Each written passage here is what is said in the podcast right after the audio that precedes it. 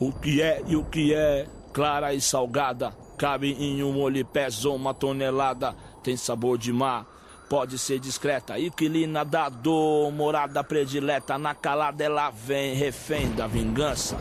Irmã do desespero, rival da esperança. Pode ser causada por vermes imundanas e o espinho da flor. Cruel que você ama, amante do drama. Vem pra minha cama por querer sem me perguntar, me fez sofrer. E eu que me julguei forte, e eu que me senti sereno fraco quando outras delas vi. Se o barato é louco e o processo é lento no momento, deixa eu caminhar contra o vento. Que adianta eu ser durão e o coração ser vulnerável? O vento não, ele é suave, mas é frio e implacável. É quente. Borrou a letra triste do poeta. Só. Correu no rosto pardo do profeta. Verme sai da reta, a lágrima de um homem vai cair. Esse é o seu B.O. pra eternidade. Diz comigo, não chora, tá bom, falou. Não vai pra grupo, irmão. Aí, Jesus chorou. Porra, vagabundo. Salve quebrada, tá começando mais um Quebra Dev e temos a presença de um ilustre convidado, tá ligado? Além, é claro, dos membros desse podcast que mais faz fama e leva conteúdo pra esse Brasil maravilhoso. O tema da vez, mano, é masculinidade preta e de quebrada. E na moral, põe uns equipamentos de segurança, tipo fones de ouvido, que o episódio tá pesado, tá ligado? Então, sem mais delongas, vamos nessa. Posso outro dia. Quem é o meu seu lado direito? Tá balado porque vem, nego, é desse jeito. Durmo mau sonho quase a noite inteira. Acordo tenso, tonto e com olheira na mente. Sensação de mágoa e rancor. Uma fita me abalou na noite anterior. Bom, hoje eu tô aqui com os perifatex mais fodas do Brasil e do mundão, do planeta. Salve Júnior. O Júnior não tá, né, mano? Salve Regina. Salve, Reginaldo. Salve, quebrada. Reginaldo na área. E eu tô aqui meio de feliz porque eu, o único conhecimento que eu tenho do assunto é de vivência. Vou aprender bastante hoje. Show de bola, mano. Você é louco. Da hora demais. Salve, William. Salve, salve, quebrada. Tamo aí pra tentar agregar alguma coisa. E, mano, como dito aí na intro, hoje a gente tem aqui na porra do bagulho ninguém mais, ninguém menos que o Caio com C, porque eu sou o Caio com K. O Caio César, tá ligado? O famoso Geo Caio aí, a zica viva do Twitter, que todo mundo conhece, que tem colaborado muito com a comunidade negra, com conteúdos muito bons sobre masculinidades, pautas raciais. Tem feito um, último, um ótimo trabalho informativo, tá ligado? Salve, Caio! Salve, galera, tamo junto. Da hora, mano. Da hora demais estar com você aqui, velho. Se quiser contar um pouco mais sobre a sua vivência, o trabalho que você tem feito ultimamente e tal, sinta-se à vontade. Bom, meu nome é Caio César, mas conhecido na internet como Gel Caio. É, tenho 24 anos, sou professor há 5 anos. Trabalho masculinidade uns 4 ou 3 anos, é, escrevendo, fazendo vídeo, é, produzindo rodas de conversa, pesquisando, escrevendo livro, o que tiver para a gente fazer, a gente faz. E também tem um podcast chamado Memo, também sobre masculinidade, e é isso daí. Tamo não, você tá escrevendo um livro, velho. Já vai sair em abril. Já, não, Caralho. já, eu, eu não, eu, eu sozinho não, mas eu, eu escrevi um, um capítulo de um livro sobre masculinidade negra, que vai sair agora em abril um livro feito 100% puramente negros, desde a capa, contra a capa, é, a ilustração, a edição, os capítulos, tudo. Só homens pretos. Foda, mano. Pô, pô, pô. da hora pra porra.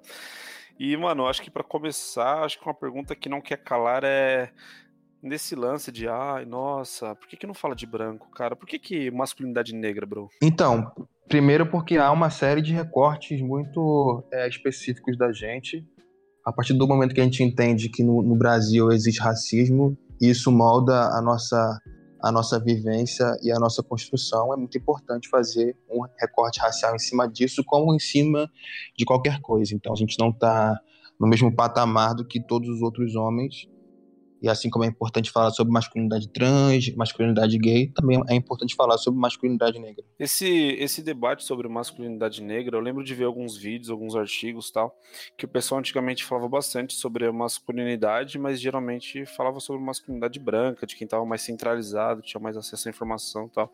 Isso é verídico? Verídico não é, né, mano? Do, do, do ponto de vista de, de gente que fala sobre isso há bastante tempo, não é. Mas a gente sabe que a mídia em si dá um holofote muito maior aos homens brancos. Inclusive, ano passado, se não me engano, saiu é, um dossiê do, é, do Google sobre os novos homens do, do Brasil. Acho, acho que eles pegaram aí 10 homens e 10 projetos de masculinidade que estavam com maior destaque no Brasil. E todos os caras são homens brancos, a grande maioria deles héteros, é, mostrando que, mais uma vez, é um sistema que nos apaga completamente, sendo que a gente tem debate de masculinidade preta, sei lá, há mais de 10 anos, no mínimo.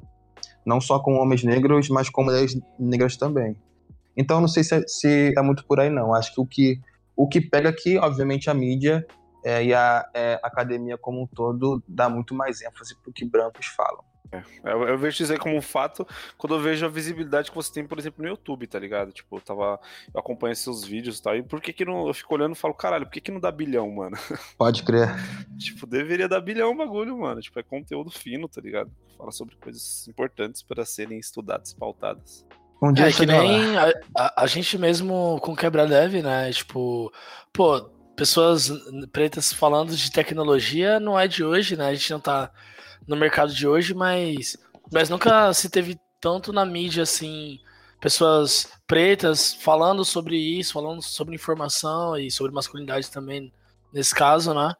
É bem mais visto agora do que antigamente, mas não que não tivesse, né? Exatamente. Acho que agora também a gente está começando a entender que é muito importante que a gente consuma um ao outro, né? E faça as nossas paradas e dê um foco pro que a gente faz mesmo, que a gente faz, mano, sem, sem, sem, sem, sem falsa modéstia, é muito melhor do que o que os caras fazem, tá ligado? Sim. Pode crer. Fato pra caralho. E, mano, é, esse, esse, lance, que é uma parada que as pessoas às vezes têm um pouco de dificuldade de entender, e talvez você, você possa explicar um pouco melhor, a razão de segmentar assuntos, tá ligado? Citando raça, citando gênero mesmo, por exemplo, masculinidade.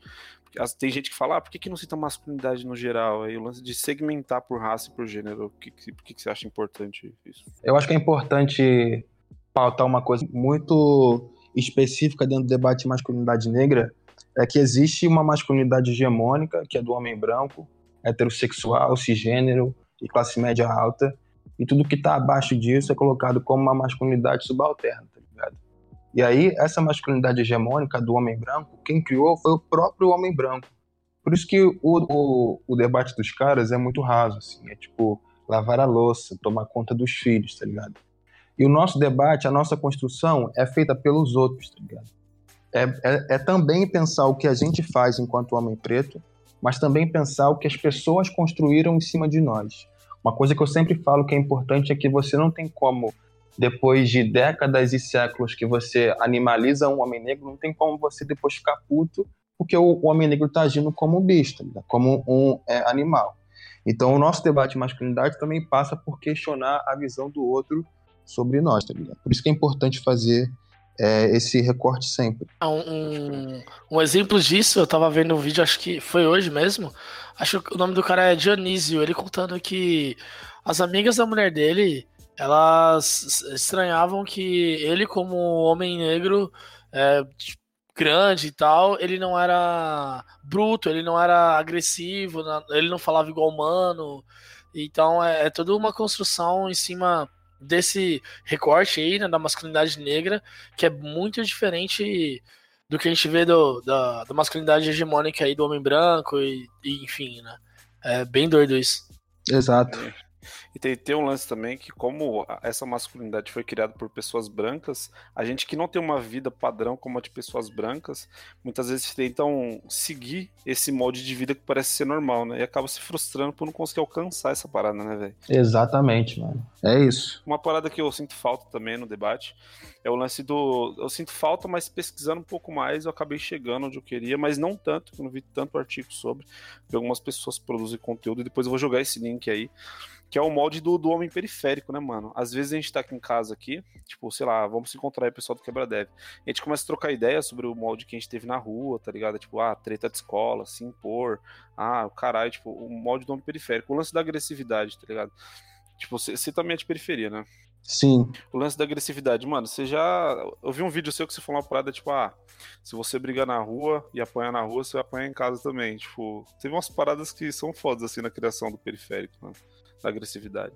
Com certeza, mano. E é, e é foda porque quando a gente escuta isso, a gente entende que bater em alguém não é só um bagulho que talvez você faça, mas que talvez você precise fazer, tá ligado? Aqui na, na, na, na minha rua onde eu moro, por exemplo, era muito isso, assim. é, existe uma, uma diferença muito grande de idade entre mim e boa parte dos, dos meninos da minha rua, eu sempre fui mais novo.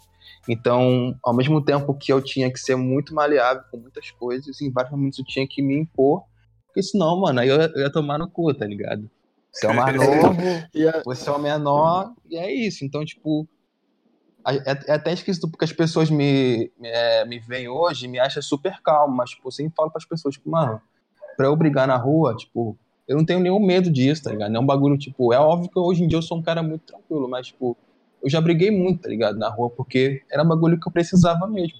Então, tipo, bater em alguém, socar em alguém, mano, de boa rotina, tá ligado? Não tem essa. Sim. E essa questão, tipo, levanta um negócio que, um, o, que a gente tá sempre tentando se impor pra tentar fazer com que a gente seja o, o mais forte, sabe? E, tipo, não, não é necessário que a gente se, seja mais forte. A gente tá sempre tentando não chorar, tentando não demonstrar afeto para as pessoas, porque isso vai demonstrar que a gente é fraco e as pessoas, uh, os outros meninos da rua vai querer te bater, vai querer ficar te zoando, você vai ser a chacota, sabe?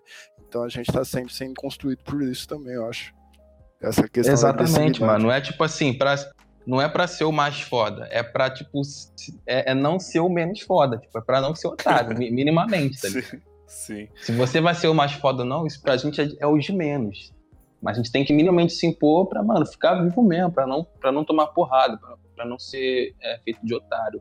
São questões muito muito maiores do que, sei lá, querer ser melhor que os outros, querer ser mais forte que os outros. E é incrível como, como isso é, é trazido desde a adolescência, infância, até os dias de hoje, e a gente se depara com isso no dia a dia, né? Eu mesmo. É, eu não consigo chorar em momento nenhum que não seja com a minha mina, assim, que ela, tipo, a gente já tá há um tempo junto e a gente tem essa intimidade, então, ou se eu chorar, se eu realmente precisar chorar, ou é com a minha mãe, ou é com a minha mina, tá ligado? Tipo assim, não, ninguém vai me ver chorando na rua, assim, tá ligado? Tipo, e, e, e essa. Tentando trabalhar para que isso. Isso seja desfeito, né? Isso seja quebrado, porque é normal para todo, todo mundo chorar, inclusive homem, né? É, seja ele periférico ou não, então. É uma parada muito louca isso, do que a gente traz de toda essa de, to de todo esse molde que vem desde a infância, né? Pode crer, mano. Existe uma questão muito específica de masculinidade negra nesse sentido, que é o fato de que, mano, querendo ou não, é, o, o Brasil é um país racista e isso coloca a gente, enquanto homem preto, numa situação de violência muito grande, tá ligado? Então, às vezes, a gente vai precisar ser duro mesmo pra, tipo, sobreviver, tá ligado? Ter cabeça fria e tudo mais. E aí o que eu penso hoje é o quanto isso é, a gente precisa fazer de uma certa forma, mas quanto isso é tipo, bastante ruim, tá ligado? Porque a gente fala de, de processo de é, eliminação do, do, dos jovens negros, é, genocídio e tudo mais, mas a gente, a gente sempre pensa na questão da, da violência física, né? Do, do, tiro, da bala. Mas todo essa, esse molde de masculinidade super rígida também mata a gente de uma maneira absurda. Tipo, os homens negros são os que mais se matam, tá ligado? É, no Brasil inteiro. Os homens negros são os que mais é, fazem uso abusivo de álcool e drogas, então a gente está muito é, atingido por isso, tá ligado? A gente é o que menos procura ajuda é, é, psicológica. Então são várias questões que, tipo, hoje eu penso que eu preciso, quando eu tô na, na rua, ser um cara forte sim, porque, mano, o Brasil tá aí pra, tipo, foder a gente, mas eu preciso também, tipo, criar espaços onde eu possa chorar, onde eu possa me sentir fraco, onde eu possa expor que eu fiquei triste, que eu me senti mal, que eu me senti diminuído, tá ligado? E fazer isso cada vez mais entre homens também, tá ligado? Eu vi você falando aí, tipo, da sua mina e da sua mãe, e é um bagulho muito, muito comum na vida dos homens, tá ligado? Tipo, vocês estão aí fazendo um projeto juntos, vários amigos homens. Tipo, eu imagino que você seja muito amigo dos outros meninos, mas quando é pra chorar, tá ligado? Você não consegue chorar na frente dos seus amigos, tá ligado? Você vê, ah, sei lá, todo dia. É sempre na presença de uma, de, de uma, de uma mulher onde a gente se sente à vontade para poder chorar. Então é muito importante criar esses, esses espaços entre nós, tá para não ficar maluco. Sim, sim, sim. Esse, esse lance eu sempre cito pros moleques ou com alguém que eu conheço quando vou falar sobre molde de tanto agressividade quanto aquele lance da da internalização dos sentimentos mesmo.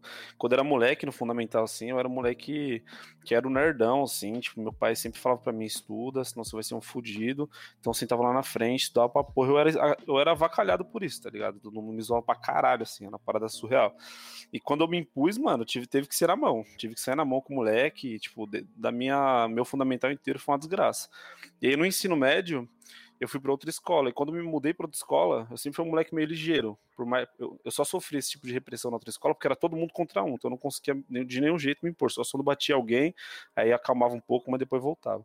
E no ensino médio tive uma construção tipo, péssima, tá ligado? Depois, quando, depois que eu saí do ensino médio, comecei a ver quem eu era no ensino médio, foi uma parada, tipo, péssima, horrível, assim. Tipo, eu não gosto de mim no ensino médio por conta do, da forma com que eu agia com as, com as pessoas, para não deixar acontecer a mesma coisa que aconteceu comigo no ensino fundamental, tá ligado? E um pouco disso daí eu escrevi até num texto aí, que acho que se chama José Chorou, que tem uma música do, do, do Racionais, que é Jesus Chorou, que a intro dela fala sobre o choro, tá ligado? Tipo, eu falando dessa música eu me arrepio, porque essa música fala muito sobre mim, fala muito sobre esse lance de guardar sentimento, guardar rancor, guardar mágoa, não expressar, e, e a gente acaba criando vários traumas, guardando esses traumas pra gente ficar fudido por isso, tá ligado? E eu sempre sinto essa história aí também sinto Jesus chorou, mano, sem maldade. Com certeza, mano. É muito isso, assim. A gente acaba que sofre muita violência ao longo da vida e, e uma hora ou outra a gente vai, tipo, levar isso pro mundo de volta, tá ligado? Tem uma música do Emicida que fala muito disso, tipo, é, é, a violência se adapta e um dia ela volta pros outros, mano. E é isso. Pode que você semeia. The rate you give, eu não sei falar tudo, mas tu, o, Pode, o, o tudo que você passa, o ódio que você passa às crianças fode com todo mundo, do tio Paco. É isso. Sim. They probably got me down by the end of the song. Seem like the whole city go against me. Every time I'm in the street, I hear yak, yak, yak, yak. Man down, where you from, nigga? Fuck who you know, where you from, my nigga? Where your grandma stay, huh, my nigga?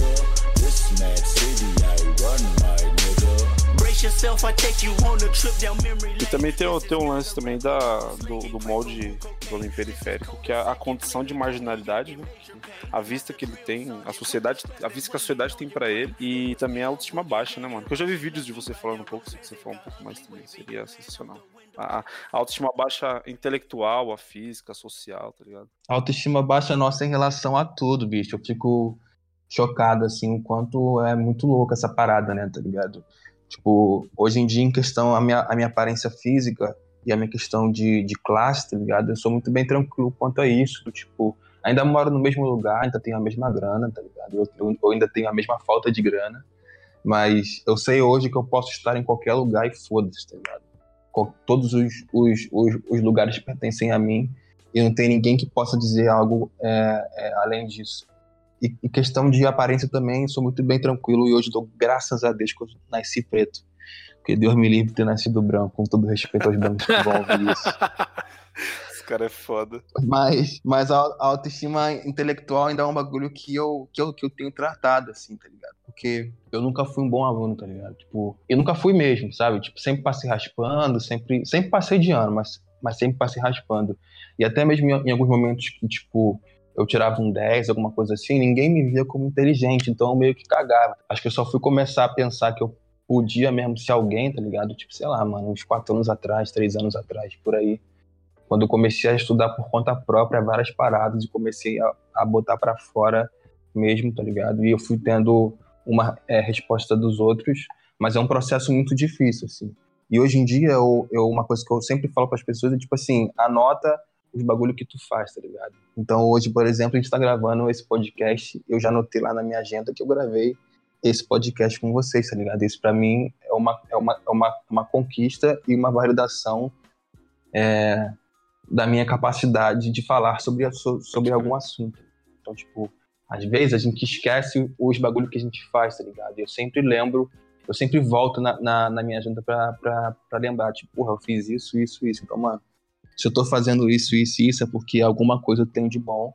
E é esse o caminho, mas é um bagulho difícil mesmo, tá ligado? Porque o mundo tá a todo momento, tipo, é, te, te, te testando de alguma forma. Só pontuar que Gravar esse podcast sobre masculinidade periférica, preta, também é uma conquista pra gente do, do Quebra Dev e tal. Tipo, mano, foda, de verdade. Total, total. Emoção, todo mundo vai chorar daqui a pouquinho.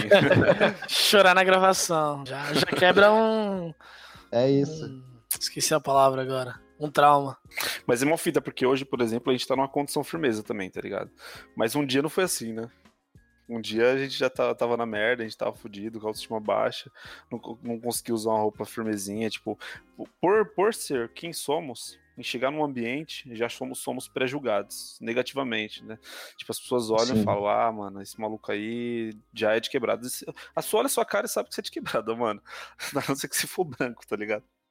E aí, tipo, se você não consegue Com certeza. roupinha firmeza, mano, ah, você tá fudido, ladrão. As pessoas olham pra sua cara e falam, vixe, Maria, esse pé rapado aí vai roubar quem aqui? Aí, cê, aí a gente já é julgado de pé Pode rapado, crer. maloqueiro, aí o cara chega lá de chinelo com uma calça larga toda esfolada, comprando prejó vegano e fala que é hipster. E, mano, isso, isso até me, me, me lembrou um episódio. A primeira vez que eu fui num museu que tem aqui no Rio, que é bastante famoso, eu já tinha uns 18 anos, tá ligado? Eu nunca tinha ido. E o bagulho é, tipo, de graça. E antes de ir, eu fiquei pensando, caralho, será que pode andar, entrar lá de, tipo, chinelo de bermuda? Eu lembro que tava um carro do caralho. Falei, porra, não vou, não vou dar esse mole, né? Aí botei uma calça, um tênis, e fui bagulho de calça de tênis num carro do caralho. E cheguei lá, mano, vários brancos de chinelo, de bermudinha, de camisetinha, tá ligado? E a gente sempre fica com essa porra de, tipo, será que, será que eu posso ir em, em- em tal lugar da- dessa maneira? E, tipo, mano, é um lugar super aberto, que qualquer pessoa pode ir, qualquer pessoa mesmo, tá ligado? Não tem essa porra de roupa. Mas como eu nunca tinha ido, eu fiquei com esse receio, tá ligado? De chegar lá de, de chinelo e alguém, tipo, não, não é, deixar eu entrar, enquanto é um, um pensamento que nem passa na mente de branco, tá ligado? Tem os caras gringos que vai lá, os caras parecem até, tipo, que mora na rua de tão sujo que tá, mas o cara é branco e vai, foda-se. É aquela, Nossa, é aquela mó parada, mano. Quando eu entro num, num shopping, tipo, Iguatemi da vida, sei lá, eu sempre, tipo, é, é uma parada automática, né? Tipo, eu entro, eu já mudo a feição, assim, tá ligado? Tipo, normalmente eu ando de cara fechada mesmo, porque é o meu jeito de andar, tá ligado? Mas eu para entro nos caras gingar, já- Já paro de gingar, já ando, tento, tipo, mas é uma parada que tá tão enraizada que, tipo, de tanto, sei lá, você entrar no, no mercadinho e, e ter um cara te seguindo, tá ligado? Tipo, quando eu entro nesses lugares também, eu sempre tento, sei lá, andar igual um branco. Exato, É, fita, exatamente. Uma outra parada que é foda da autoestima que eu tenho visto, eu vou andando na rua, assim, que eu acho muito da hora, mano, é que as pessoas têm, têm se vestido como gostam mais e têm deixado os cabelos, tipo, naturais, tá ligado? Nossa, quando eu deixei meu cabelo natural, quando eu era moleque eu ia deixar, mano, quando eu deixava o pessoal me arrastava, zoava pra caralho, era mó desgraça. Agora, nossa, cabelo lindo, nossa, mano, que da hora, né, ter o cabelo suave assim, ninguém me xingar. É, hoje em dia eu já não tenho mais essa, essa possibilidade, né? Que já, que já fiquei careca. Eu tô nessa Mas linha eu já vejo- também. Eu vejo muito pelos. É, eu tô calvíssimo já, já, eu já até aceitei. Mas eu vejo pelos meus alunos, por exemplo, do. Eu tenho alunos meus do sexto ano, do sétimo ano, tanto meninos quanto meninas, que tem black. Tipo, na minha época de escola, mano, isso era Eu lembro que na impossível. escola eu tive uma professora que eu tava deixando black, né? Ele tava meio sem forma na época. Não passava nada, eu só deixava ele natural, tá ligado? Quebrado. Não sabia nem que tinha que passar coisa no cabelo, tá ligado? E aí, mano, a professora olhou pra mim no meio da turma assim e falou: "Ô, não tá na hora de você cortar esse cabelo, não. Eu que já era zoado, mano. Ixi, só piorou, tá ligado? Eu lembro que. né, eu lembro que nesse dia eu liguei pro meu irmão e falei pra ele me buscar na escola com um boné, que eu tava com vergonha de sair da escola mostrando meu cabelo, tá ligado? Foi uma fita pesada Nossa, essa. Mó zoada. Aí, tá. Pesadão mesmo. A gente tá, tá, tá ficando um pouco mais fácil ser, ser, ser preto, né, mano? Não, não é fácil, mas tá, tá ficando um pouco mais suave. Tá sendo um pouco mais aceito. Espero que seja assim nas escolas ainda. Pelo menos na escola do Caio deve ser, né, mano? Imagina ter um professor como o Caio aí, suave. Nossa. Não, eu não. eu- mano, eu não. na- nas minhas aulas isso não tem nem, tem nem cabimento alguém falar do Voltar cabelo de pra alguém. sétima série agora. Isso aí é um bagulho que não, não tem como, eu viro o bicho Boa. real. tá ligado? Mas é isso. A gente, a, gente tem que, a gente tem que pautar os bagulhos como, ele, como eles são, tá ligado? Tipo, eu chego na aula mesmo, geralmente primeiro dia de aula do ano, eu falo, não aceito que fale do cabelo de fulano, não aceito que fale do peso, da cor, que for, tá ligado? É um bagulho que eu não aceito real, tá ligado? Tipo, eu já chego no, no, no primeiro dia dando esse ultimato. É óbvio que ao longo do ano a gente vai trabalhando é, direitinho essas, essas questões, mas eu sempre deixo claro pra eles que é um bagulho que não tem cabimento. Da hora, mano. Da hora. Wise man closes his mouth, madman closes his fist. Young man shows his age, judge man named his sin. Bad man don't exist, no, no evil man exists. Good man don't exist, no, no righteous man exists. Sad man cannot cry in place where man Uma, uma outra parada também que é bem abordada é a falta de estrutura familiar, né? E tem um autor, o G7 Souza, que ele fala sobre a estrutura escravocrata do Brasil e como não dá pra ignorar isso pra debater qualquer coisa, tá ligado? Principalmente classe.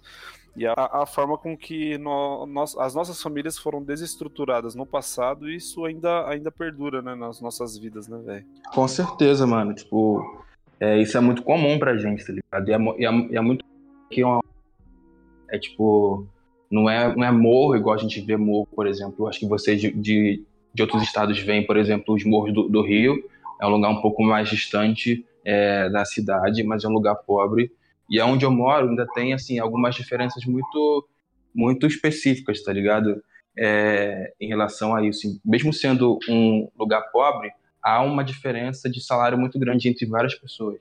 E é muito foda que as pessoas mais pobres são as mais pretas. Até mesmo aqui. E são as que têm a família mais fodida. Então, tipo, a galera que tem mais irmãos, a galera que o pai já morreu, tá ligado? Tudo isso. Então, isso, isso impacta muita E gente. aí também tem o lance do, do pai que não criou, que saiu fora também, que é embaçado, que rola bastante na quebrada, né? Eu, por exemplo, tive pai, tive mãe, e eu me considero até privilegiado por isso, mano. Que a- as estruturas familiares do periférico e do preto, elas são bem complexas, assim, bem, bem embaçadas, tá ligado? Mano, a minha é, é bizarra. Tipo, eu tenho uma família por parte de mãe dos meus avós que vieram lá do Ceará pra cá. Meu, meu avô, minha avó e sete filhos. E aí eu fui criado pela, pela minha tia, né? A minha mãe faleceu quando eu era pequeno. E, tipo, o que a família dizia pra mim é que eles não sabiam quem era é, o meu pai. Eu fui criado pela minha tia como filho dela, normal. Sendo que esse meu pai de criação, né, que é o meu tio, saiu de casa tinha cinco anos. Então, minha mãe criou a mim e os meus irmãos é, sozinho, já há quase 20 anos. E eu só fui conhecer, conhecer o meu pai de sangue mesmo, que é esse meu pai que aparece na internet, tipo, que as pessoas conhecem, e que hoje é muito amigo, mas eu fui conhecer ele com 14 anos, porque minha mãe não quis que, eu- que ele me, me criasse, não porque ele era uma pessoa ruim, mas porque ele não tinha família. Meu pai morou na rua quando era criança, passou por várias casas, então ele não tinha família. E ela não queria que eu, que eu ficasse com ele, tá ligado? Então, tipo, ela, é, o último desejo dela foi que a minha tia, né, que, que é a, a irmã dela, que me, que me criasse. Então, tipo, eu tinha um pai é, biológico preto que teve uma história de vida fodida também, sem pai, sem mãe, vendo na rua, vendo sozinho. E isso acabou passando para mim, por viver é, sem um pai, sem, sem conhecer o, o meu, o meu pai de sangue durante 14 anos, só fui conhecer ele com 14 anos. E até mesmo o meu pai de, de criação saiu de casa, eu tinha 5 anos. Enfim, a maior parte da minha vida eu não tive um pai Pode crer. presente ali. Foda. É, a minha estrutura também é bem maluca, assim. Eu tive pai, tive mãe, mas meu pai vira e mexe, tava fora de casa, tava trampando, tava na casa dos outros da igreja, tá ligado? Então, a minha mãe, ela sempre foi muito quieta, tipo, ela bem quietinha, assim. Por estrutura familiar, assim, minha mãe é, é a típica mulher que fica em casa tal. E tem a família bem simples, né? Tipo, meus pais nunca dialogaram muito comigo sobre questões da vida, assim, mais complexas, né? Nunca pensaram, pararam pra me ouvir, pra me entender, assim, mas sempre me apoiaram bastante. Isso daí pra mim já é um, um grande passo, assim, tá ligado? Tipo, eu não estaria gravando esse podcast agora se não fossem eles. Por mais, e todos os, os defeitos, problemas de estrutura que tiveram foi por conta das criações dos dois, assim, né? Por mais que minha mãe seja branca, e eu sempre zoo ela por isso. ela tem. Zoar a mãe, tá ligado? Racismo reverso. Zoar a mãe Minha mãe é foda. descendente de portuguesa, velho. Tem que zoar. Todo mundo. É, esse no aí caso é meu é pai, tá pesado ligado? mesmo. Meu pai é branco e minha mãe é negra, tá ligado? Mas eu não sou meu pai que eu não tenho uma boa relação com ele, mas beleza. A minha mãe sempre zoou, tipo, mas ela veio de uma família bem pobre também, né? Então, de família bem pobre, então ela não, não, não fala muito, tá ligado? Ela é bem na dela de verdade, assim.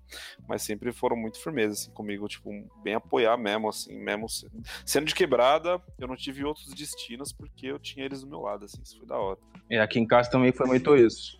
Minha mãe, minha mãe pegava em cima mesmo, tá ligado? Tipo, ficava de olho tanto em mim quanto no- nos, nos meus irmãos, e isso fez com que a gente não se envolvesse com, com coisas erradas, né? A, a vida inteira. Mas também tô, tô gravando esse, esse podcast graças à minha mãe. Da hora, pode crer. Pode crer. Ela saiu de algum filme, uma foto, uma música. Ela não existe. Eu de mão dada com ela, olhar com bela. Atrai os olhares pessoais, vão pra janela. Que ela é tão melhor que aquelas outras. Pele e cabelos, minha mão desliza. Faculdade de jantares, olha, ela é tão fina. De mão dada com ela, todo mundo espia. Todo mundo grita e diz que a sorte é minha. O que, é sorte minha? Me comprei, eu sou um objeto de diversão. Ela sente tesão, ela sente tesão. É, Me quer por inteiro, me dá ordem, fica de joelho. Ela diz que quer se sujar, conhecer o mundão. Diz que eu pareço um gangster, me olha como um hamster, descendente de Ramsés. Eu poder me abster, ela sabe o tamanho do mundo e quer saber se é real o tamanho do mundo que nas Outra coisa interessantíssima de se dizer é a vida amorosa, né? O love, do homem negro, que é normal, né? Do homem negro do periférico, os dois Love in the air. Oh, love in the air. A gente tem a vida normal, né, mano? Todo mundo, todo mundo aqui é bem aceito, todo mundo é seguro, todo mundo tá pronto pra relacionamentos modernos e tudo maravilhoso, tá tudo perfeito. Ah, é. E, e nin- e ninguém é hipersexualizado. A gente pode começar falando sobre a hipersexualização, tanto do homem negro quanto do malandro de quebrada, né, mano? Os caras sempre vê, sempre fetichiza pra caralho, assim, é uma parada fora de série, né? Com certeza, bicho. É muito louco, assim, porque existe uma fase pra gente, que é uma fase que a gente, tipo, muda, né? Parece que vira chave. Pra mim foi com uns 13, 14 anos. Eu sempre tive cara de mais velho, sempre aparentei ser mais velho. Então, com uns 13, 14, as pessoas achavam que eu tinha 18. E foi um momento que eu parei de ser menino, de ser um molequinho de pra ser um homem, tá ligado? E esse momento é muito louco, porque de uma hora pra outra as pessoas querem transar com você. tá? E isso é muito bizarro, porque, tipo, você não é ninguém e agora você é um piruta. tá ligado?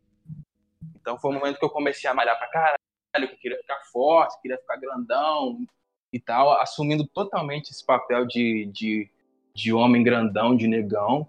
Eu não me achava bonito, então eu tinha que, tipo, compensar isso de alguma forma.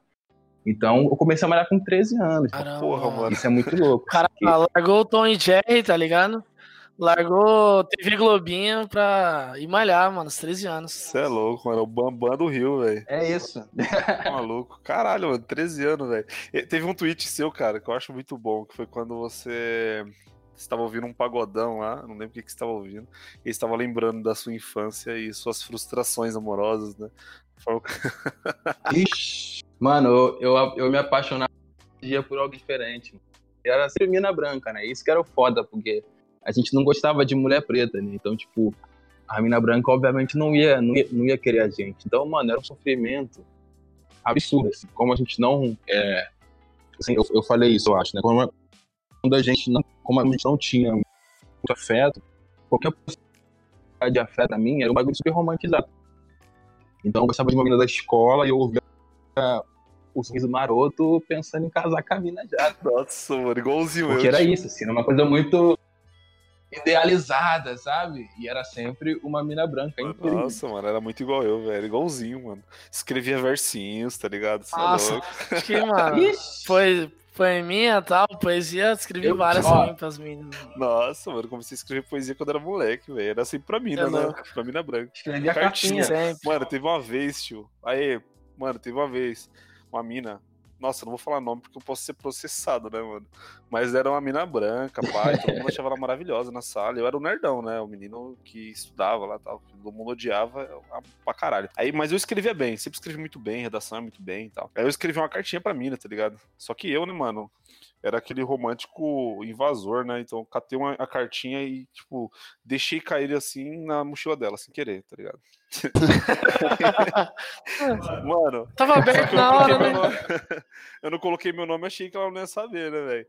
Mano, quando a mina viu a carta, tipo, ela foi lá na frente da minha mesa, catou a carta e rasgou na minha frente, falou: Você nunca mais entrega nada, não me entrega, não fala comigo, cara. Eu falei: Tá porra, mano. Acho que foi o Caralho. dia mais triste da minha vida amorosa, assim, tá ligado? Foi um dia horrível, assim, porque me senti mal. Sentei numa árvore lá do bairro lá e chorei horrores com a minha namora. Que triste, mano. Você é louco, mano. Porra, pesadão isso aí. Sim, mano.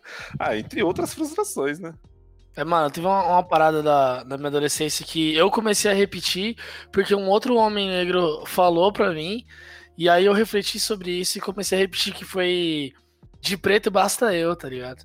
E aí, tipo, o maluco falando. Oxi. Falando de, tipo, de pegar mina e tal. Ele falou, mano, de preto basta eu, cara. Tem que pegar as minas loironas e tudo mais. E, tipo.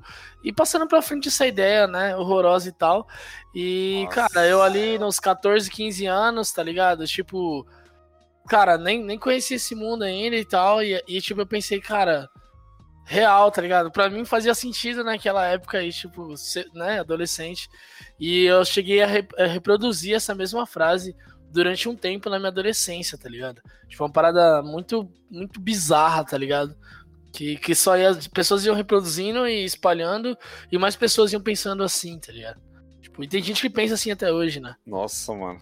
É, eu já ouvi o Total. que é. Ah, é, eu vou ficar com a branca pra limpar a raça, tá ligado? Mano, sem maldade, truta. Você é louco. Vou- eu vou limpar você da raça. Teve um vice-presidente que falou uma parada dessa aí, né, mano? Só queria botar aí. Nossa senhora, nem fala É, disso aí, mas mano. só, Senão vai né? bater o doicode aqui em casa. Eu não tinha muito essa coisa de, de, de preto basta eu, não, mas eu lembro que uma frase que eu falava muito é que eu não ficava com mulher que era mais preta que eu. Nossa, Eu, eu até ficava com, com, com, com mulher preta, mas desde que não fosse mais preta que eu. Eu lembro disso até hoje, assim, de, um, de, um, de uns papos que eu tinha com os amigos meus, e ficava se perguntando, pô, mano, tu já pegou alguma mina mais preta que tu?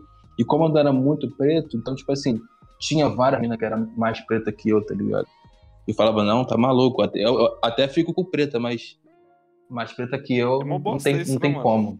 E são coisas bizarras, bizarro, Hoje, quando você lembra bizarro, desse bagulho, bizarro. mano, até dói, né? Você lembra de umas paradas que você reproduzia É. assim, até dói, mano. Dói. Pra galera daqui dói, tá ligado? Você lembra e você fala, porra, olha o jeito que me fizeram pensar sobre mim mesmo, assim, tá ligado? Fiquei Exato, mano.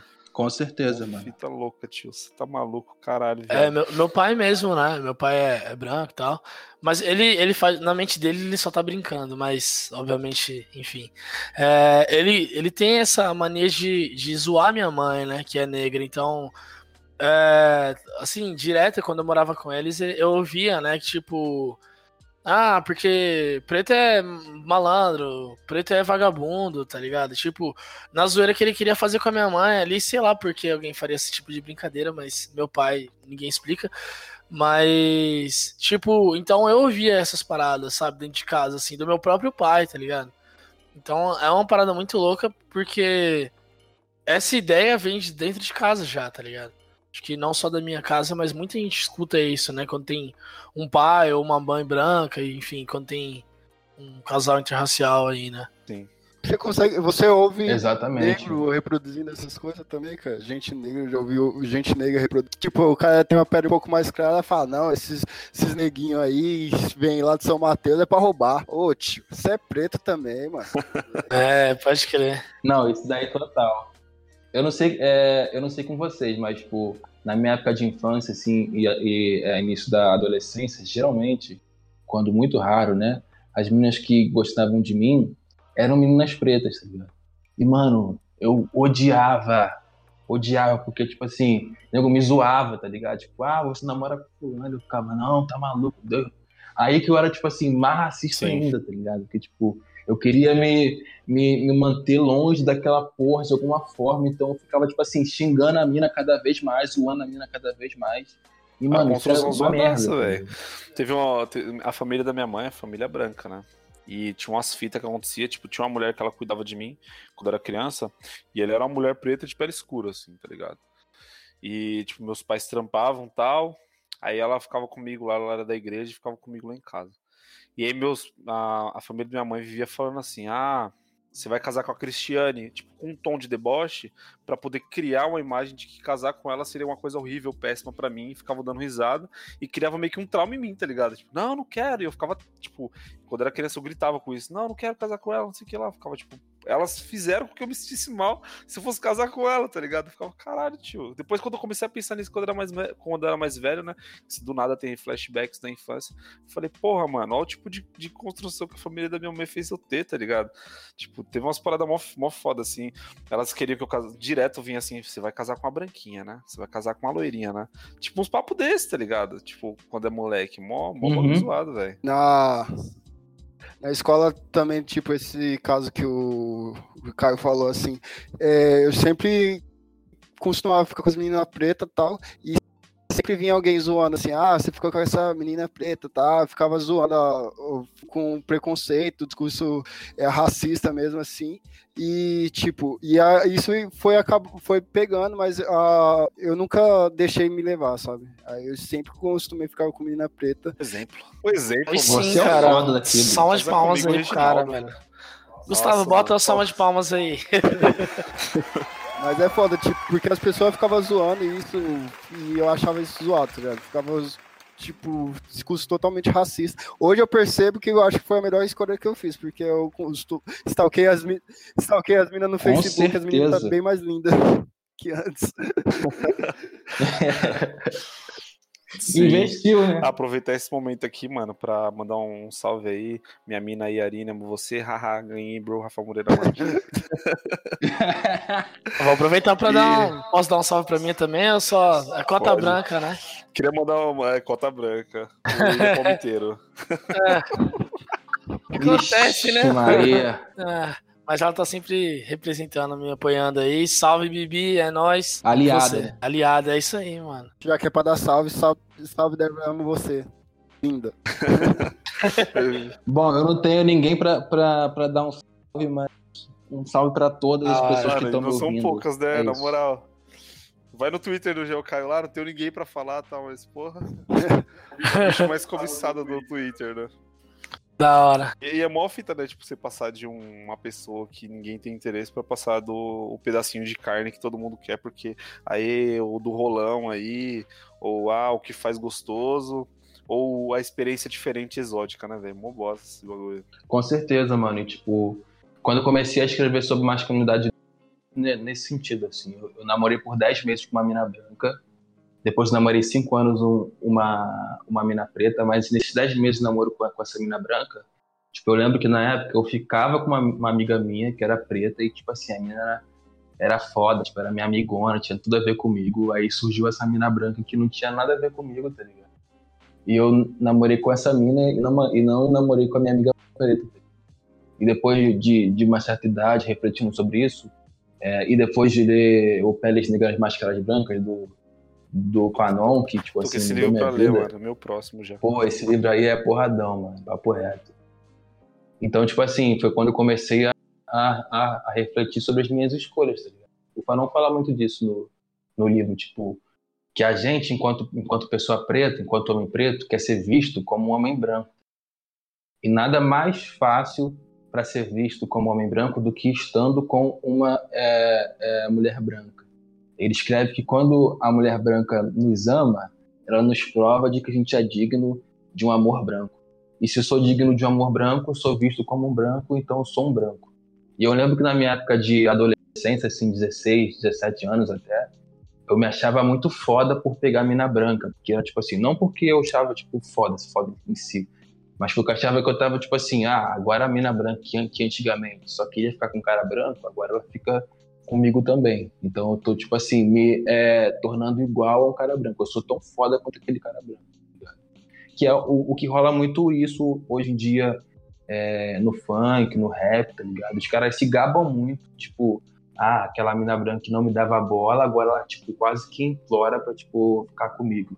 Isso é problemático Sim. pra caralho. Rola né? no pagode também. Sim, é Total, é total. bagulho. Acho que eu cheguei a ver você falando sobre isso em algum vídeo, eu não lembro qual foi, velho. Tem um, um lance foda, esse bagulho de ah, é, dentro do- das músicas, as pessoas expressarem esse. É, é um tipo de ostentação, né? Eu estou. Eu tenho uma carta, eu tenho uma carta Sim. poder fazer parte da sociedade normal, né?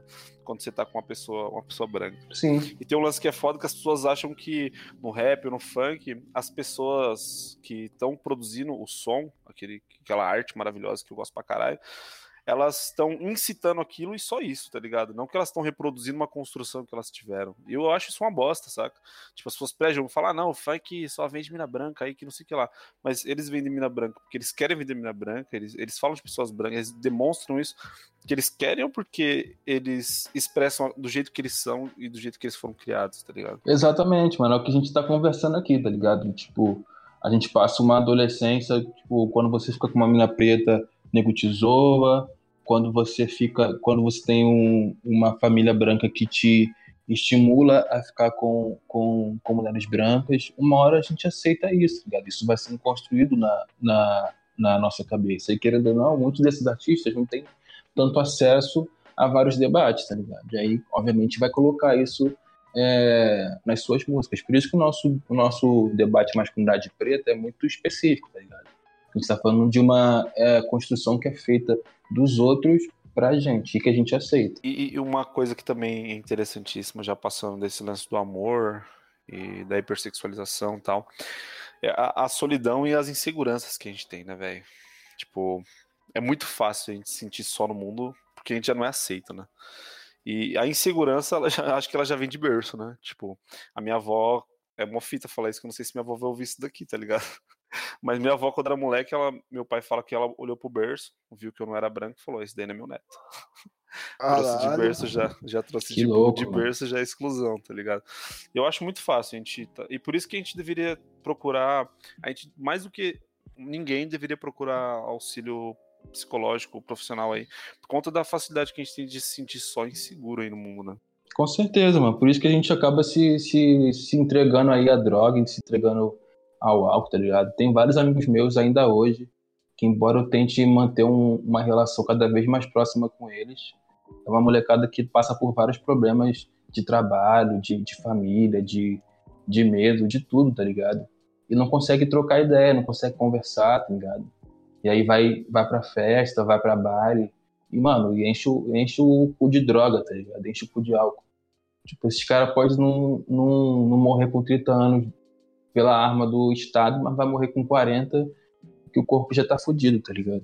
São várias questões, Pode né, crer. E, envolvem tipo, isso. isso vai um pouco além também de como é construído a visão da psicologia e tudo mais na, na periferia, né? Porque eu falo pela minha família também, eu sou o único dos cinco que não tem depressão, tá ligado? E aí e eu sou o único dos cinco que passa no psicólogo, tá ligado? Que faz análise. Então, tipo, porque a ideia da minha família, tirando meus pais que agora já entenderam, mas meus irmãos, eles veem psicólogo como como um médico pra louco, tá ligado? Alguém que só precisa ir no psicólogo quando já Sim. tá, tipo assim, birutaço, tá ligado? E não é essa parada. Então. E, ninguém é ensinado a, a isso, ninguém entende o que é realmente um- o que, um psicólogo faz, tá ligado? Na- na isso não é falado na periferia, tá ligado? E aí eu não sei até se tem algum projeto periférico envolvendo psicólogos e tal, mas eu sinto falta isso falando na minha periferia mesmo, tá ligado? Tipo, os caras não entendem isso. E aí, pra um cara que já tem, que já pensa que psicólogo é médico de louco, tá ligado? E aí já tem essa masculinidade tóxica envolvida aqui, tipo, não, não preciso de ajuda, não preciso de nada, porque eu sou homem negro forte e, e dono da, minha vida, cara, é, é um turbilhão de, de merda, tá ligado? O cara vai só se afundando no- nos escapes que ele tem, que é pornografia, cigarro, álcool e o restante das drogas, né? Então é, é uma parada muito louca isso, assim. Que estamos aí pra trazer esse tipo de informação, né? No, no Cara Gente Branca tem, um, tem uma cena muito foda. Eu esqueci o nome do personagem, caralho. Que ele, que ele sofre uma violência policial e ele fica traumatizado. Red. É Red. Muito obrigado. Tem uma memória horrível. Eu não lembro o nome de ninguém. e Tia. aí ele sofre uma viol... ele vende a- ele, ele sofre uma violência policial, uma agressão, ele fica traumatizado, ele vai falar com o diretor, o diretor recomenda um psicólogo pra ele. E ele não quer passar, né? E aí o diretor leva ele no pátio da escola e aí só tem branco, tá ligado? Ele fala, mano, tá vendo todo mundo aqui? Todo mundo aqui passa, tem acompanhamento psicológico. E o problema deles é, tipo, bem menor do que o seu. Por que, que você não vai passar, tá ligado? A gente é meio criado pra achar que isso é meio, é meio bobo, né? Tipo, é, sei lá, frescura, né? Falar dessas porra, procurar psicólogo. A gente tem que trabalhar, a gente tem que bancar as porra toda, ficar vivo. Então não tem tempo pra, tipo, ficar pensando em bobeira, sabe? Como as pessoas Tipo, falam. cara, a gente tá passando fome, eu vou buscar a saúde mental como, tá ligado? Se... Então é, é uma parada Exato. muito louca, né? Você, você cresce tendo outras prioridades ali, né? Tipo, comida na mesa, tá ligado? Que é uma parada básica. assim. Cheio, de, Só cheio que, de medo, né, mano? é, só que a saúde mental é básico, deveria ser algo básico, né? Mas isso eu acho que não tá na estrutura do brasileiro ainda, né? Tipo, principalmente aí do brasileiro preto Sim. periférico. Mas isso eu acho que é uma, uma cultura que, que não tá no Brasil. Assim. Exatamente. Da parada. A gente é workaholic, quando a gente tá com problema, se não fuma, se não vê pornografia, se não vê outra droga, faz o quê? Se enfia no trabalho, trampa 12, 13 horas e se mata de trampar, tá ligado? Então é tipo. Isso aí é o paulista, caralho. Isso é o paulista. é, não, não sei, não sei. Eu não, não, não visitei o resto do, do Brasil ainda, mas aqui em São Paulo o que mais lá. tem. É, Isso já dá problemas pra gente se relacionar também, né? Conseguir se relacionar com amigos, conseguir se relacionar com o seu parceiro ou parceira de, de vida, assim, namorado, namorada. Isso vai dificultar a gente de conversar, saber qual que é o nosso problema, saber se comunicar, tipo, a forma de a gente demonstrar afeto, demonstrar carinho também afeta, né? A gente com todos esses problemas. Com certeza, mano. É tipo o Julius, né? Do, do Chris, tá ligado? Que o cara só, só trabalha, não faz mais nada, só trabalha em dois empregos e sempre que ele pode arrumar um terceiro, ele arruma. E vários episódios do Chris fala, tipo, ah, o meu pai nunca, tipo, reclama do, do coisa dele? Do trabalho dele. Aí ele tem vários episódios, tipo, ele perde a perna e chega em casa e fala Sim. que tá tudo bem. O, o caminhão dele, tipo, quebrou, sei lá, algum bagulho muito bizarro, ele chega em casa e fala que tá, tipo, tudo bem. Então, pra gente tá sempre tudo bem, tá? O mundo tá, tá se acabando, a gente não, não tem ainda essa coisa de colocar É pra cultura a gente de não levar tá ligado? problemas para casa, né? E aí o cara. A maior, Isso. maior intimidade que ele tem é com a família, ou deveria ser. Mas aí o cara não, não, não consegue levar os problemas ou, ou as dificuldades dele para casa. E aí ele tem problema em casa também, não leva para fora. E a única forma de solucionar é internalizando, né? Sim. Com certeza. Sem pai sem cair, um filho do pai de todos. Selvagem, à margem, não se faz de bobo. Crescendo, os mais loucos, bandidos, referência. Entendendo, aquilo era pouco, mas vinha as diferenças. Cercado de minas, pecados e finas, brancas, pretas, quantas, tretas, assalto. Primeiro. Pulando pro lance da solidão e da, da insegurança. É, como, como, como você acha que é pautado pro homem negro, assim, pra vida amorosa mesmo, cara? Tipo, você que tem um pouco mais de experiência no assunto, tá ligado? Eu já li alguns, alguns, algumas coisas e tal, mas ainda fica um pouco turvo na minha mente, manja. Tipo, o, o cara que sente só, que ele não, não consegue, dentro do relacionamento, sentir suficiente pra pessoa tal. Como, como você vê esse tema? É, é um, é um debate muito pouco feito, né? De uma maneira geral, as pessoas nem acreditam que existe uma solidão do homem negro, por exemplo, e acha que, sei lá, a gente está falando merda. Mas a gente sabe que essas questões são práticas, né? Eu entendo é, é, a solidão não, não só de uma maneira é, afetiva, não, mas de tudo. Tipo, sei lá, você passa na rua e geralmente você vê um cara morando na rua e a maioria desses caras são pretos e esse cara tá, tipo assim, em um estado de solidão absurda, assim. Então, eu, eu entendo a solidão como, como algo muito mais amplo do que só a questão amorosa, né? Porque acho que o que, o que pegava pra gente na, na, na adolescência é que a gente queria ficar com mulher branca. Eu fico pensando, por exemplo, se eu fosse um cara que ficasse com mulher preta a minha vida inteira, como é hoje, eu talvez eu talvez sempre tivesse alguém pra, tipo, poder ficar, tá ligado? Porque as minas pretas, quando. É, é, as minas que me, que, que me queriam eram, eram mina preta. E aí, só que eu não, eu, eu não queria, queria branca. Eu só queria branca, que eu imaginava e tudo mais.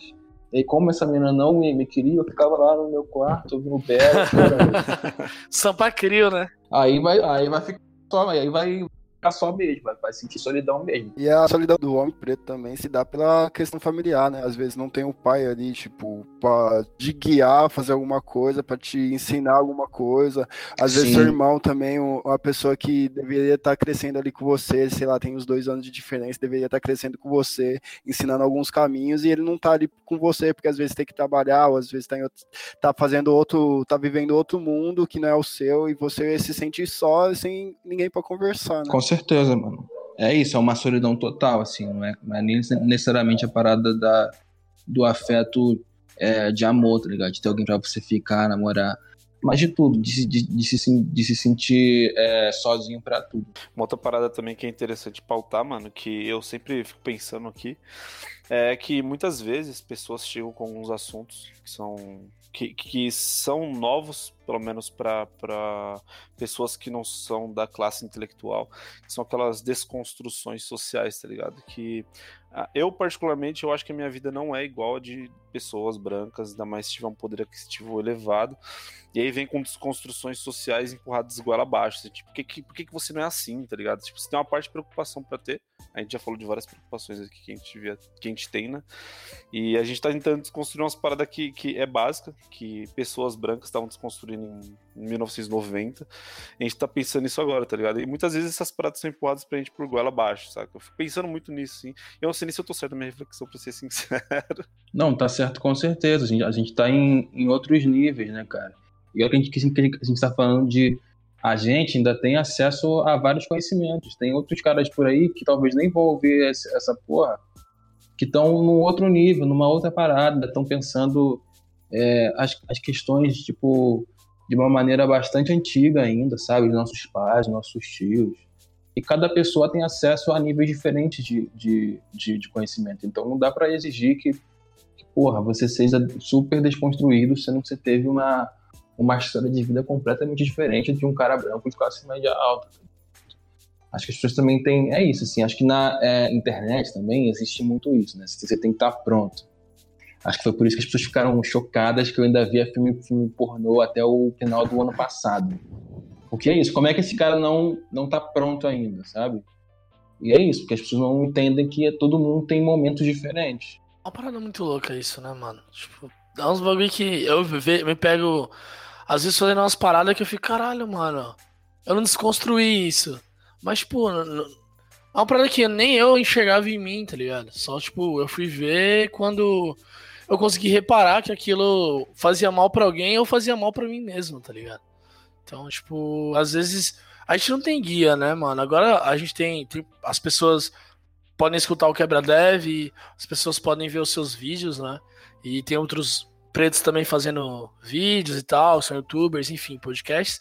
Mas a gente, até desde quando a gente tem esse tipo de conteúdo acessível, né? As pessoas estudam isso e falam sobre isso já há algum tempo, mas a gente sabe que, que não era tão difundido antigamente. Então tudo que a gente vem desconstruindo é da gente refletindo com a gente mesmo. No máximo ali, que nem eu faço análise e tal, então às vezes eu, eu consigo desconstruir isso com, com psicólogo ali me guiando e tal mas na maioria das vezes não é dessa forma, né? Então tem um monte de conteúdo para branco ali, entender que o que ele faz é, é horrível, enfim, é, é, é, bizarro, e a gente não, a gente tem que buscar tudo a gente mesmo, tipo, isso não só na parte de desconstrução né, da masculinidade, mas até na questão de tecnologia, né? Pra gente aprender a programar, pra gente aprender como é que monta o computador, mano, não, não teve ninguém que segurou nossa mão, tá ligado? Foi a gente batendo cabeça ali, vendo como é que é, errando, tá ligado? É se expondo muitas vezes, mostrando que, que tava falhando em alguma coisa, pra depois conseguir avançar naquela parada, tá ligado? E, e a internet não não tem esse tato, né? Não tem como. As pessoas não têm esse tato de tipo, pô, o cara tá trabalhando, desconstruindo aquela parada, ele tá, sei lá, focado em, em melhorar nessa área, enfim. O cara tem várias coisas para fazer, é milhares de coisas, e mas, não dá pra você pensar em tudo ao mesmo tempo, senão você dói da truta. É, eu, eu queria pegar um gancho, já que a gente falou um pouco sobre a, as inseguranças, um pouco sobre a solidão, e também é, a gente falou é, sobre a, a, forma que as músicas falam um pouco sobre o, o lance de falar de mulheres brancas, e eu acho que muitas vezes isso tem a ver com consumismo, né? Tipo, ostentação. Estar com a mulher branca é ostentativo. Como é que fala essa porra aí? Ostentativo? Sei lá, ostentativo? não sei. não tem essa palavra não. Você é professor, truta.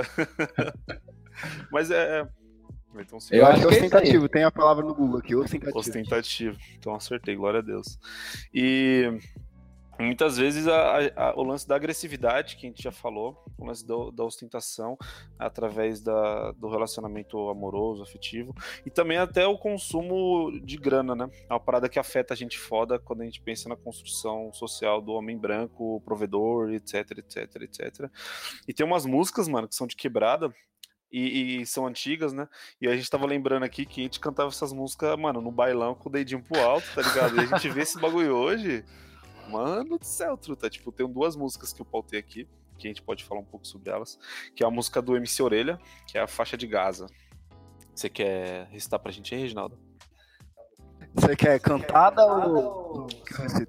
Canta aí pra canta aí. Eu posso cantar, hein? Eu Canta posso aí pra cantar porque eu, Canta porque aí eu pra nós conheço as então, duas. Caião. Não, já, já, já, já começa que vocês botaram o, o, o trecho, não foi nem do início, mas, mas tudo bem, que essa do Orelha já começa de uma maneira sim. diferente, né? Na faixa de Gaza, só homem bomba na guerra, tudo ou nada. Várias titânio no pente, colete aprovado, de bala não desce pra pista pra fazer o assalto. Mas tá fechado dando 12. Eu tô de rolé, você tá bolado, perfume importado, pistola no couro. É ouro e poder, juntando que se conquista. Nós não precisa de crédito, nós paga tudo à vista. É, pela costa, peça da outra, várias camisas de. Quem tá de fora detenta, que é Norive. Boa! E parte- MC Jalcaio. Não pode cantar essas músicas aí, não, mano. E, mano, Pois essa é. parte que eu coloquei aí foi, tipo, a parte que, que eu achei que a gente deveria ressaltar, assim, tá ligado? Nós desce pra pista pra fazer o assalto, mas, mas tá fechado no 12. Se eu tô de rolé de 600 bolado, perfume importado, pistola no couto. Mulher, ouro e poder, lutando que se conquista. Tipo, mano, olha a construção, tá ligado? Que a gente tem na quebrada. Tipo, ó, quem é pronto pra ser. É fechador no 12 pra fazer um dinheiro, comprar um perfume, comprar uma moto e descolar umas minas, tá ligado? Mano, existe uma, uma entrevista do Mano Brown, vai ser muito foda, que ele fala muito nesse sentido do quanto o tráfico influencia os meninos, né? E, tipo, eu fiquei lembrando muito da, da, minha, da minha vivência em, em questão disso aí. Que ele fala, tipo, que os moleques às vezes não entram pro tráfico por causa de mulher, tá ligado? Por causa de dinheiro. É pra você, tipo, se sentir parte de algo, tá ligado? Quando eu ouvi essas músicas, com 12, 13 anos, eu era muito fã do MC Orelha e muito, muito mais fã ainda do é, MC Smith. MC Smith pra mim era Nossa, mano. o cara, eu queria Dois, ser o. MC Smith, mano. tá ligado? E eu sentia um senso de, tipo, eu me sentia parte daquela porra, tá ligado? De ser CV, de ser comando vermelho, de ser vermelhão desde, tipo, pequenininho, tá ligado?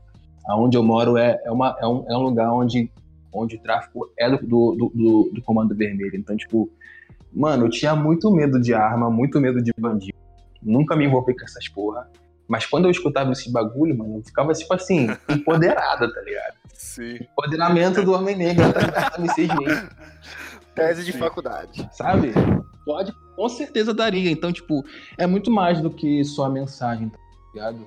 A gente, a gente falou, por exemplo, de se, de, de se- de se sentir sozinho, de se sentir inseguro. Quando eu ouvia essas músicas, por exemplo, isso me dava um- uma segurança e um senso de importância muito grande. Eu acho que se eu fosse pro, pro, pro, pro crime em algum momento, seria muito por conta disso, porque eu era muito. Eu ainda sou, cara, ainda, ainda sou de verdade, assim, gosto muito dessas músicas, mesmo sendo bastante problemático, mas, tipo, eu era muito viciado nessas porra, tá ligado? De funk. Gostava mesmo, assim, cantava mesmo, é isso, no baile com o dedinho pro alto, me sentindo mais Sim, acho que todo mundo aqui, mano. Todo mundo não, não é isento dessa fita, não. Tem um documentário, mano, é, acho que é Notícias de uma Guerra Particular, tá ligado? Não sei se você já chegou a ver. Tem um delegado chamado Hélio Luz. E ele fala uma parada que é mais ou menos o que você disse, assim, né? Tipo, o moleque tá lá no morro, e aí o moleque não tem condição de porra nenhuma, não tem comida na panela. Aí já cita facção, né? Camiseta furada, mãe de camiseta furada, chinelo. E, e aí ele arruma um trampo pra trampar, tipo, no centro, tá ligado? Ele desce pra trampar numa farmácia, e aí no salário mínimo na época, se não me engano, era tipo 200 reais. E aí, se ele for traficar, ele vai ganhar, sei lá, dois conto, tá ligado? Ele vai conseguir ajudar a mãe dele. Só que tem um lance também que se ele for Sim. traficar, ele vai portar uma arma dentro da quebrada. Dentro da quebrada, se ele portar uma arma, ele tem um respeito.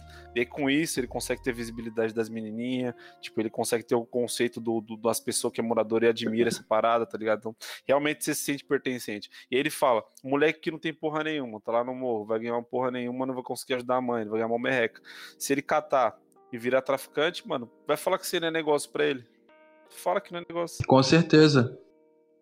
E, e o Brown fala disso também, né? Tipo, é, você pega um moleque de 12, 13 anos, você dá um nome pra ele, você dá uma família pra ele, porque esses caras se tratam como família mesmo, tanto que quando morre um, vai ao outro lá e picha no muro que Sim. sente saudade, tá ligado? E você dá pra ele um, um lema de vida, tá ligado? Mano, você não vai fazer uma moleque de 12 anos pegar numa arma pra trocar tiro por uma facção, que é um bagulho, sei lá, que nem existe de uma maneira concreta, tá ligado? Não é algo que você pode tocar. Sem que aquilo impacte a, a vida dele de uma, de uma maneira real, tá ligado? Né? Que se sente parte daquilo real. Quando ele troca tiro com um bandido, com outro bandido com- ou com polícia, ele se sente defendendo uma coisa que é dele.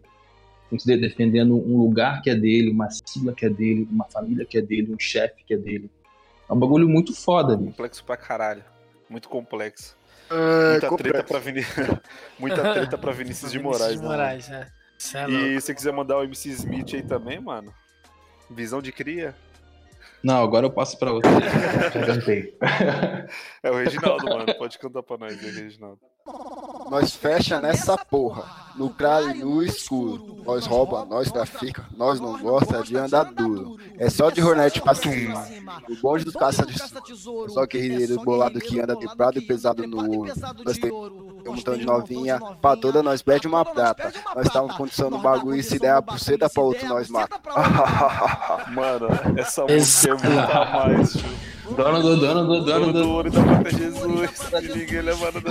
Mas, mano, esse- é, é muito a mais essa música. Ó, eu, eu. Calma aí, rapidinho. Eu espero que os ouvintes consigam identificar a diferença de um carioca cantando com um É outra coisa. O meu lugar de fala está garantido aqui como carioca. Caralho, mano. Também os caras que é foda, né, velho? Carioca, os caras, mano, dubla tudo. Todas as músicas dos caras, é ator, É é, isso. tudo, né? Tem jeito como competir com os caras, né? Mas são músicas problemáticas, né, mano? São músicas que acabam mostrando pra Demais. sociedade como é que a gente foi moldado, né? Como é que a masculinidade do periférico, do preto, como é que ela foi moldada, né? Total, mano. E é isso, assim. Quanto isso influencia a gente de uma maneira surreal, cara. Eu sempre eu falo mesmo. O MC Smith era o meu ídolo. E é maluco, é um cara branco, né? Mas é um cara branco de favela e que tinha um impacto muito grande na, na minha vida, assim. Eu achava ele muito foda. E pra mim, dos MC da, da antiga, Nossa, ele é o não, mais ele- foda. Ele, eu lembro quando ele foi, foi levado pela polícia lá, ele dando risada, mano, entrando no camburão, mano, sinal assim, mano. É. O maluco é, o maluco é vida louca real, tá ligado? Que O maluco loucaço. é, o maluco é real gangsta. Tag life. Só não, é, mais- só não é mais gangsta que o Rafa Moreira, mano, sem maldade. Ah, Gang, gang, gang, 777. Ah, com certeza. Gang, gang. Pô, eu amo, eu amo Mano. esse cara, bicho. Rafa Moreira é, é o novo MC Smith. Mano, o, o Zóio de Gato, ele faleceu e ele foi pro, pro corpo do Rafa Moreira, MC Smith, Hoje- não. Pode crer. Que Hoje faz 5 anos, né? Hoje faz cinco anos. Zóio de Gato também era mó problemático, mano, você é louco, não dá, velho. Pô. Pô, demais. Saudades. E, bom, um blocozinho aí de uns, de uns temas de finalização. Hoje eu vi que você tem alguns projetos pessoais aí para disseminar um pouco de informação. E como você acha que a gente pode fazer, mano, para aumentar a, a disseminação de informações e aguçar a reflexão?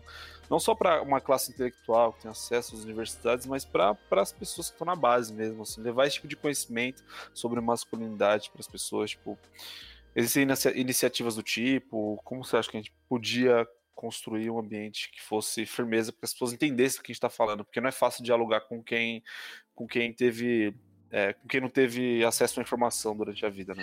É, eu acho que hoje em dia há um movimento muito interessante de aumento é, de conteúdo na internet. Acho que a internet hoje é um- uma super plataforma que é, permite, inclusive, que eu aqui do Rio, vocês de São Paulo, a gente converse é, entre nós, tá ligado? E a gente alcance um ao outro. Isso precisa ser ampliado cada vez mais, porque embora a gente, a gente esteja chegando agora, ainda tem muito espaço para ser ocupado dentro de- desse campo é, da internet.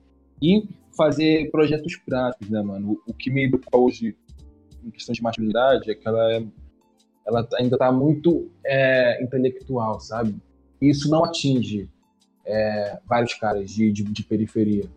A gente precisa pautar relações práticas, tá ligado? Para esses caras. Que não vão de uma hora para outra começar a chorar, tá? Não vão de uma hora para outra, sei lá, começar a ser sensível. Os caras entendem a sua masculinidade como, inclusive, como uma maneira de se manterem vivos, né? Como, como, a gente falou.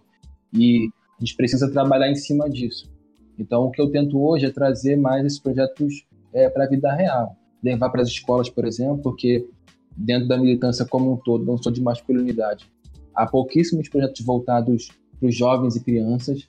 A gente espera a pessoa ficar adulta para começar a falar com ela, então é, a pessoa está toda cagada já, monte de merda a vida inteira, e quando fica adulto, aí chega na internet, conhece as pessoas e começa é, a pensar sobre isso, enquanto os meninos na escola com 12, 13 anos estão falando um monte de merda, então é muito importante que a gente chegue nas escolas também, de alguma forma, e é isso, trabalhar com a molecada cada vez mais cedo e ampliar isso para os espaços reais, porque a internet, embora seja muito abrangente, ainda não abrange todo mundo. Pode crer. E aquele. Você está num projeto junto com o Joel, né? Sim, um projeto de um cursinho ou também é sobre masculinidade e tal? Não, o- o- existe o, é, é, o cursinho do, do Joel, que inclusive vou dar aula lá um- algumas vezes, mas eu não faço parte do, do projeto em si. Mas é um pré, um, um pré-comunitário para levar a molecada para é, a universidade. Mas o Joel faz parte do MEM, é, junto comigo. E aí, alguns projetos específicos ele faz parte de uma maneira mais, mais ativa, Pode crer, da hora. entendeu? O Joel, mano, é um cara que eu admiro pra porra também, tá ligado? Esses dias eu vi que ele me segue no Twitter e eu fiquei muito feliz, velho. Quase chorei de emoção. E o, Pode crer. Uma, uma parada da hora do, do Joel que eu fiquei com mais vontade de fazer direito depois que eu vi a história dele, assim, tá ligado? Só não sei onde eu vou encontrar tempo pra isso. Mas eu admiro ele pra porra. Um cara foda. Pode crer, Joel tem uma, tem uma história foda mesmo. Nossa chance mínima é essa. Como é que nós vai parear e bater de frente com o boy, só? Tem jeito não. O boy anda de nave, só. O boy anda de carro importado, 320 BM, é Mercedes, compressor, é moto cabulosa, não tem jeito não. É combo, é garrafa de tudo quanto é coisa, paga camarote, faz só Capitólio, Scarpa, só rolê top, não tem jeito de parear com boy de frente não, filho. É 7-1 na veia, lero, lero é mato, malhar, cuidar, ficar boneco, pegar um milhão de manhã, só na ideia no 7-1. Hoje eu tô de X sem bait, X nota falsa CAC. O Deus excluído na mesa, ou você surtou a C. Hoje eu tô de X sem peita, fiz nota falsa E CAC. o lance da. Teve uma treta na internet aí, né, mano? A gente gosta de Treta. treta. Teve uma treta na internet aí. Que É. foi o lance da pornografia que a gente tava falando, né? Que você falou que. Você citou no Twitter lá que você parou de consumir pornografia no final do ano passado. E aí você foi alvo de chacota aí, né, rapaz? Alvo de chacota e. Queria que você falasse um Pode pouco aí, mano, sobre essa cobrança que você tem ao ser meio que o, o, o cara que é visto como o linha de frente, o, o, o mago, o deus da, da masculinidade preta, sabe? Com, os caras acham que você é o homem perfeito, né? Queria que você falasse um pouco sobre isso aí, velho. Até pra se Pois defender, é. tá ligado? Não, de uma maneira geral, eu considerei que houve mais pontos positivos naquela treta toda do que Porra. é, negativo. Vários homens, por exemplo, vieram falar comigo sobre pornô, também estavam tentando parar e se sentiram mais à vontade de falar sobre isso, de tentar parar. E houve vários debates no Twitter mesmo sobre isso, assim, sobre como é um bagulho difícil mesmo, tá ligado? Como é uma coisa que não vai acontecer de um dia para outro, porque é um vício.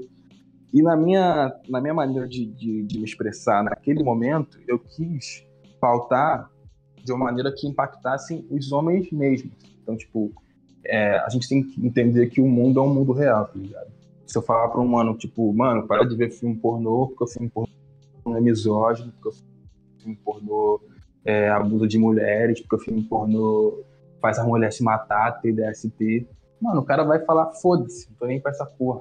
Mas se eu falar pra ele que ele pode transar melhor, ele vai talvez me entender de uma maneira melhor. E foi muito ne- nesse sentido que eu, que, eu, que eu quis pautar. É óbvio que isso, obviamente, soou como é, é, falocêntrico. E eu até pedi desculpa antes da treta acontecer, eu já tinha pedido desculpa, tá ligado? Sobre, sobre isso, porque realmente soou de- dessa maneira. Mas foi nesse sentido. E a parada de parar de ver filme pornô, eu já vi nesse processo há vários anos. Acho que desde quando eu tinha uns 18, 19 anos, eu tava tentando parar de ver filme pornô. Mas não era um bagulho definitivo. Então, tipo, eu parava e passava, sei lá, um mês, eu voltava, e depois parava de novo, ficava três meses, voltava. E só do final do ano passado pra cá, se não me engano, de novembro pra cá, que eu parei real, assim. Não, não, não tenho visto mais, tô de boa. E foi por isso que eu, que eu me senti mais à vontade para pautar isso na internet, porque até então eu nunca tinha falado sobre isso na internet, porque é isso, né? Eu não vou falar sobre um bagulho que eu mesmo ainda Essa- estou fazendo. A gente tinha levado isso. Essa cobrança é tipo, cobrar um cara. Sei que talvez não seja a melhor analogia, mas tipo, cobrar alguém que tem um vício na pornografia ali, por seja qualquer dos motivos, a parar de uma vez ou falar, tipo, cara, você não parou ainda no século XXI, é como falar pro cara, tipo, caramba, você ainda fuma cigarro, tá ligado? Tipo. Exato. Mesmo sabendo que o cigarro te faz mal, você ainda fuma. Sim, é exatamente, cara. E, e tem um ponto de que muita gente não sabe que pornografia faz mal. Então, a gente fuma cigarro sabendo que faz mal e permanece.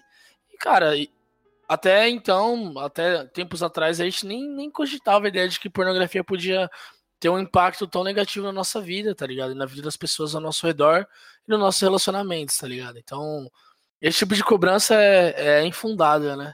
Não, exatamente. E é, e é uma questão que é, eu, não, eu não gosto de me colocar como um, um cara superior a outros caras, tá ligado? Eu, eu sempre que eu tenho a oportunidade de falar sobre isso, eu falo, porque, tipo, até mesmo é, nos cursos, no, no no primeiro dia de aula, no, no primeiro momento de aula, eu faço questão de deixar claro para os alunos que eu não estou ali, tipo, numa posição superior e olha só, eu vou ensinar você a ser um cara tão foda quanto eu.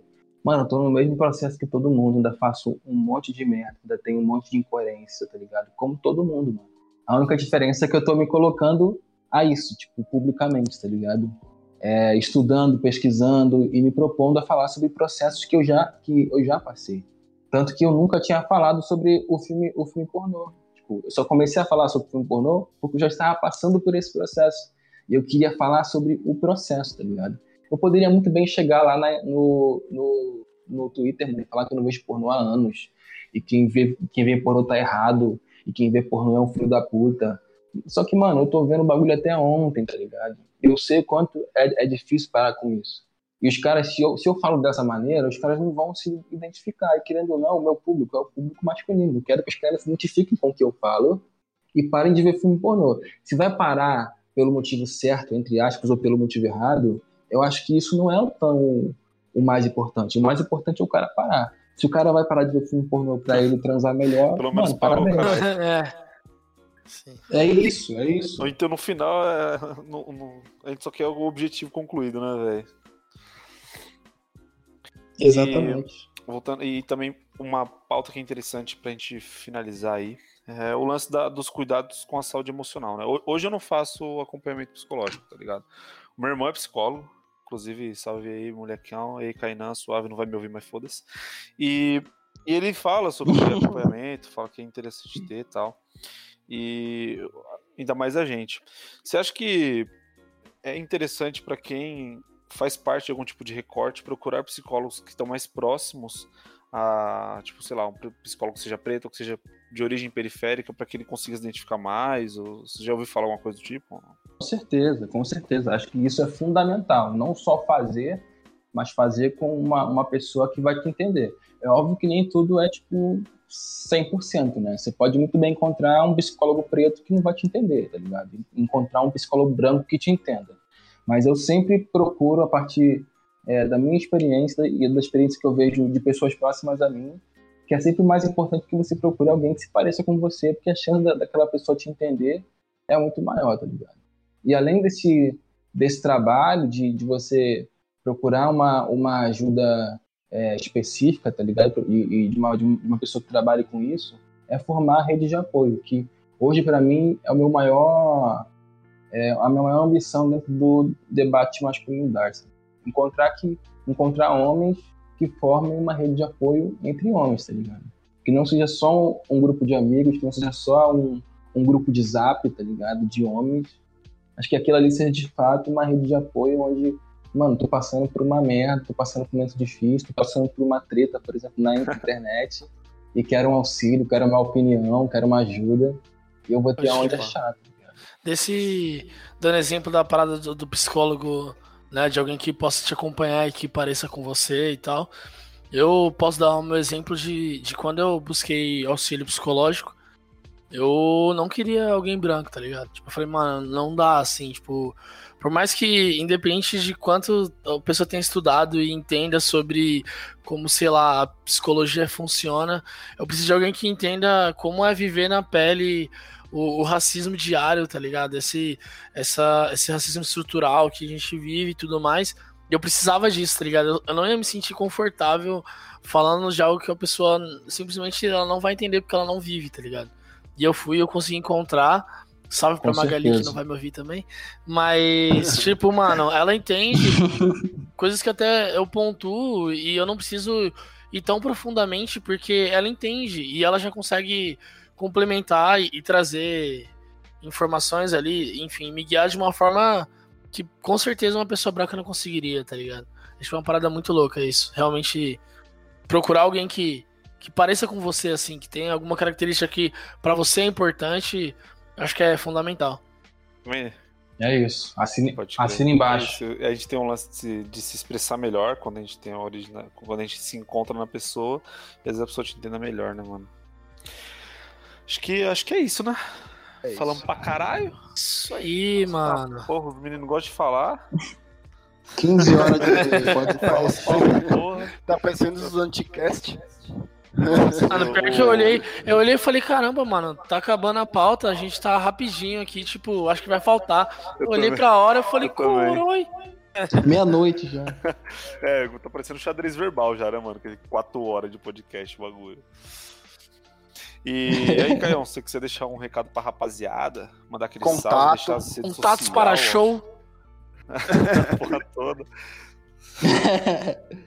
Não, primeiramente dizer muito obrigado pelo convite. É, eu falei com o Caio lá no, no Twitter quando eu vi a pauta, que foi a melhor, a melhor pauta de masculinidade que eu já participei em algum evento, algum podcast assim. Tá? Foi muito bem pensado e muito bem é, é estruturado. Muito foda mesmo. É, o papo foi muito foda. Espero que as pessoas curtam tanto quanto eu curti fazer parte disso. É, para me achar na internet é, é Gelcaio em todas as redes sociais, Instagram, Twitter, Facebook, qualquer coisa. Se eu tenho alguma rede social, é Gelcaio. Então, se tem Gelcaio lá, sou eu. Tem o YouTube também. E né? é isso, faço YouTube também. É, e é isso, tem o meu podcast também do mesmo sobre masculinidade. Quem quiser conferir, é só chegar lá no qualquer também plataforma de é, stream. E é isso, vamos seguindo, levando debate para cada vez mais pessoas. Que o Nossa, caminho é isso. Apoio aos pretos periféricos que produzem conteúdo, caralho. Satisfação aí, mano. Foi Com incrível, certeza. cara. Muito obrigado de verdade pela atenção aí, mano. Você é louco. Mó da hora quando a pessoa que você admira, pá, o caralho te dá mó atenção no bagulho. Porque eu já tinha perguntado outra parada pro Caio já, quando eu tava com, no Twitter lá. Eu tava com umas dúvidas sobre pesquisa e tal. O cara me direcionou, da hora pra porra. E eu vou te pedir mais coisas logo mais, cara, de, de pesquisa, velho. Tá ligado, né? Segue Quando eu nós. Quando eu, quando eu quando eu leio o livro do Franz falando, velho, nossa, vou lá de falar. Mano, esse livro é, é uma catarse, bicho. Vai Já segue a baleado. gente no, no Twitter já? Quebra deve. Eu? Quebra Segue deve. lá, segue lá. Nossa, aí, mano.